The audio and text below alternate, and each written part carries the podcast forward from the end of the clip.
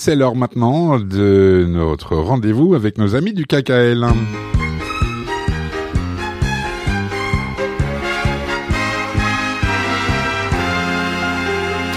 Et cette semaine, comme tous les 15 jours, on retrouve Yitzhak Mopsik, responsable du KKL en Israël. Bonjour Yitzhak. Bonjour Didier, bonjour à tous vos auditrices et nos auditeurs.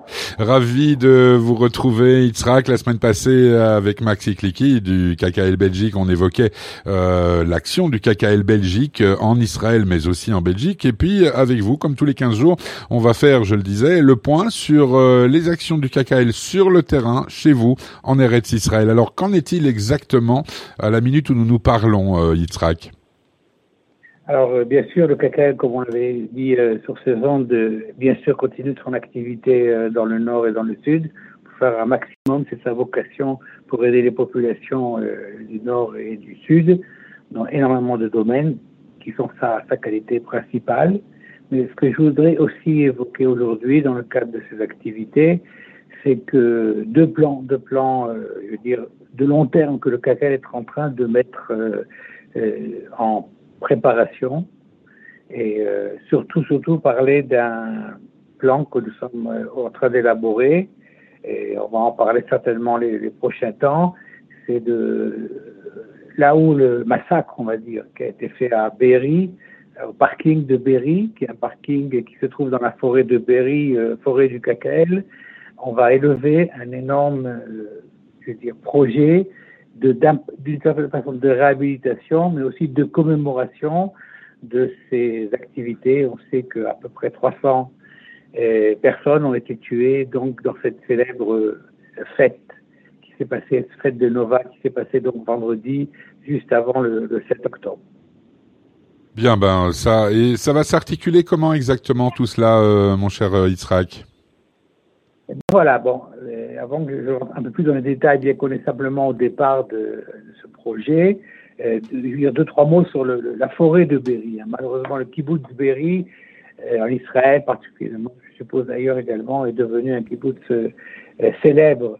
Célèbre, il était avant pour son activité, c'est un des 11 points qui ont été montés, je veux dire, il y a très très longtemps, et particulièrement ce kibbutz maintenant est connu, bien sûr, pour euh, ce qui s'est passé, c'est-à-dire le massacre euh, qui s'est passé. Ce dont on parle moins, bien sûr, c'est la forêt à côté. Alors, c'est une forêt, la forêt de Berry, c'est à peu près 1200 hectares, une grande forêt qui a été une forêt qui n'est pas naturelle, hein, qui a été plantée, euh, bon, comme beaucoup en Israël, par le cacao dans les années 60.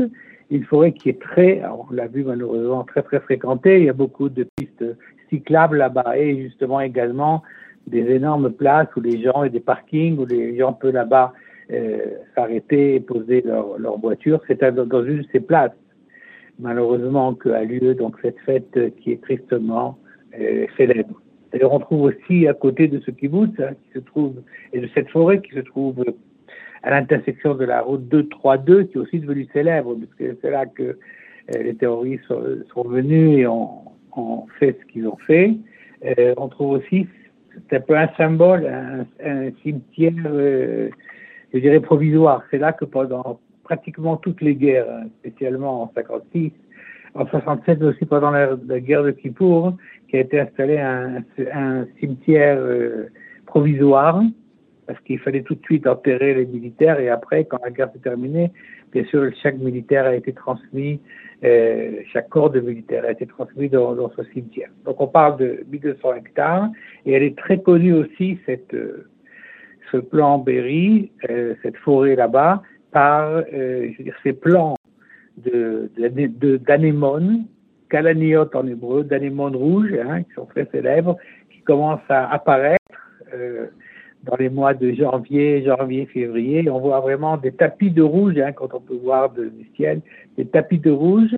Malheureusement, malheureusement, cette année, c'est des tapis de rouge qui sont aussi de rouge du sang qui a été versé, eh soit par les soldats et par ces 300 personnes, 300 jeunes pour la plupart, qui ont été assassinés pendant ce, cette fête-là. Alors le projet, il est, comme j'ai dit, il est euh, à son départ. Hein, on est simplement maintenant au stade de la planification. Ça sera un projet énorme, euh, de la dimension, je vais la dire, de la tragédie, d'une certaine façon, bien sûr, ce projet va associer ces membres du kibbutz, hein, qui se trouvent juste à côté de cette forêt, c'est évident, et qui ont été bien sûr aussi grande partie des victimes du 7 octobre.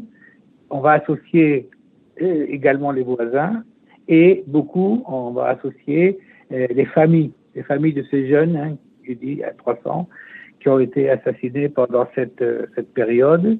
Et, comme, et comme on le voit souvent dans, dans le KKL, et à travers toutes nos forêts, on a malheureusement, d'une certaine façon, je veux dire, beaucoup de forêts, on trouve là-bas des lieux de commémoration de soldats, d'officiers qui sont tombés. C'est des mhm. lieux qui sont des espaces de commémoration avec des plaques qui expliquent, qui racontent un peu l'histoire euh, de, de l'unité, si c'est une commémoration de l'unité ou d'un soldat particulier, mais ceci c'est un lieu où, qui va permettre donc aux promeneurs, ceux qui vont venir ici, de se promener, de visiter, de connaître, de s'asseoir, de faire un camping. Je veux dire que d'une certaine façon, il y a la commémoration, mais aussi cette volonté, et euh, je veux dire, c'est très israélien, à la limite, je peux dire, c'est très juif, qu'on commémore la mort, on respecte ceux qui sont tombés, mais on choisit la vie. Et on veut que cet endroit-là, ça soit un endroit de villégiature, pas un endroit de mort, c'est pas un cimetière, un endroit comme tous les, je comme dans tous les forêts du KKL, soit un endroit de vie, un endroit où les gens vont pouvoir venir, se rappeler, mais aussi euh, dire nous sommes là et nous sommes là pour continuer à vivre et continuer, je veux dire, à créer, à développer euh, cette, cette forêt d'une part et bien sûr le kibbutz Berry qui se trouve à côté, comme je dis, qui était un, un kibbutz très connu. Et, et d'ailleurs pas loin, à propos des commémorations, on trouve euh, ce qu'on appelle le, le, point de, de commémoration Anzac, qui, qui, qui commémore des soldats australiens pendant la Première Guerre mondiale. Il mhm. faut dire que cet endroit est très très riche, je veux dire, euh, en histoire et malheureusement euh, une histoire de, de, guerre et de combat. Et on espère que euh, cette forêt et cette, ce lieu qui va être créé, ça va prendre plusieurs années, hein, je tiens à le dire à nos auditrices, et puis on, on les tiendra au fur et à mesure au courant, sera un endroit où on pourra se rappeler et vivre là-bas. Bien, alors là, on est euh, vraiment au cœur euh, de l'action du KKL, c'est-à-dire euh, tout ce qui est forêt écologique, on dira. Est-ce qu'à l'instar, on entend beaucoup parler maintenant depuis, je dirais, une ou deux semaines de l'après-Gaza, de l'après-guerre, on va dire, que ce soit politiquement, géopolitiquement ou même militairement? Est-ce que le KKL lui aussi a déjà mis en place, en dehors des parcs et, et des lieux de commémoration que vous venez d'évoquer, est-ce que le KKL lui aussi déjà une, euh, des, projets après euh, Gaza. Je parle en termes d'aide euh, aux, habitants, d'aide aux rescapés, d'aide aux blessés aussi. je parle des blessures psychologiques, bien évidemment, parce qu'on sait que le KKL est, très actif à cet égard. Est-ce qu'il y a déjà donc, je dirais, une, des projets après Gaza?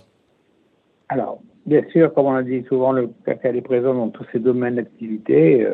C'est lui qui a financé une grande partie des projets de, je veux dire, d'aide psychologique euh, et du centre qui se trouve à Zéros. Et, et, justement, euh, euh, le, le CACAL de Belgique lui-même prend part à cette, cette action puisqu'il a, il a monté une campagne de, mobilisation de dons pour renforcer encore cette aide psychologique qui est très, très importante et là, on est, on est dans la guerre, mais on sait qu'il y, y, a beaucoup de troupes psychologiques qui sont en train de, de, se développer, qui vont être développées, malheureusement, que ce soit dans la population mhm. civile, hein, qui est une population dans le sud et malheureusement aussi dans le nord qui est en partie déplacée, et, et également dans nos soldats. Et également dans nos soldats qui ont vu euh, beaucoup de leurs amis, euh, de leurs familles, Absolument. que ce soit, euh, que ce soit je veux dire, tués ou, ou, ou malheureusement blessés. Mais, mais, ce que je voudrais souligner particulièrement, c'est deux points. Très rapidement. Premièrement, le CACAL fait une part de la, direction qui a été créée par le gouvernement d'Israël, qui s'appelle est une munélette, c'est-à-dire une, une, direction qui correspond à tous les, ministères d'Israël, et dont l'objectif, c'est principalement donc déjà participer à la planification après la réalisation de la réhabilitation de, toutes ces régions qui ont été touchées qu'elle ait une part euh, très très importante, ce soit activement et également financièrement. Et, deuxièmement, d'autre part, euh, cette semaine d'ailleurs, c'est récent, une délégation du KTL de Jérusalem s'est rendue aux États-Unis, à Denver, un congrès du de, des États-Unis, et ont décidé de créer un compte spécial ensemble. Et après, dans les semaines qui vont venir, on va appeler à mobilisation de fonds du monde entier un fonds spécial réhabilitation. Alors pour l'instant, ce fonds-là, il est de 50 millions de dollars, hein, à peu près 45 millions d'euros. Fonds commun CACA Jérusalem et CACA États-Unis. Et encore une fois, d'ici quelques temps, on va encore euh, euh, augmenter le, le, les fonds euh, pour pouvoir faire donc des activités en commune et planifier et être une part, comme je dirais, très actif de la réhabilitation à tous les domaines. Et ensemble, pour l'instant, je dis avec CACA des États-Unis, mais plus tard avec tout le monde, on va, on va réfléchir et réaliser un certain de projets. Je veux dire, c'est évident, euh, de CACEL de Jérusalem et tous nos bureaux dans le monde, bien sûr, notamment le bureau de Belgique. Je, suppose euh, ces prochaines années qu'on sera surtout mobilisé pour euh, reconstruire, réhabiliter euh, tout ce qui a été détruit, et non seulement réhabiliter, reconstruire, mais enfin, mais aussi le rendre encore plus plus beau. Hein, et je dirais, pardon, c'est un message à ceux qui ont voulu détruire cet endroit c'est que non seulement cet, endroit ne sont pas morts, mais ils vont être réhabilités, ils seront plus beaux, il y aura plus de monde et plus de population qui habitera. Et, on n'oubliera jamais, bien sûr, ceux qui ont été là-bas mais on continuera. Et le, le symbole d'Israël, c'est le symbole de la vie et de la continuation. Eh bien, amen, j'ai envie de dire. Merci beaucoup, euh, pour toutes ces précisions. Merci aussi pour tout ce que vous faites, vous, à titre personnel, mais merci aussi à tous les membres du KKL euh, dans le monde entier. On sait que la large majorité, l'extrêmement large euh, majorité sont bénévoles. Merci pour tout ce que vous faites. Kolakavod, et nous, on se retrouve dans 15 jours, euh, Yitzhak.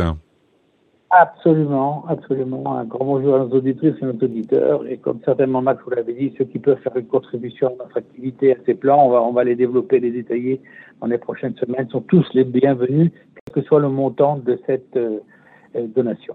Bien évidemment. Merci à vous, Kolakavod, et comme on dit en ce moment depuis deux mois, Am Israël Chai, euh, Yitzhak. À dans 15 jours. Am Israël Chai.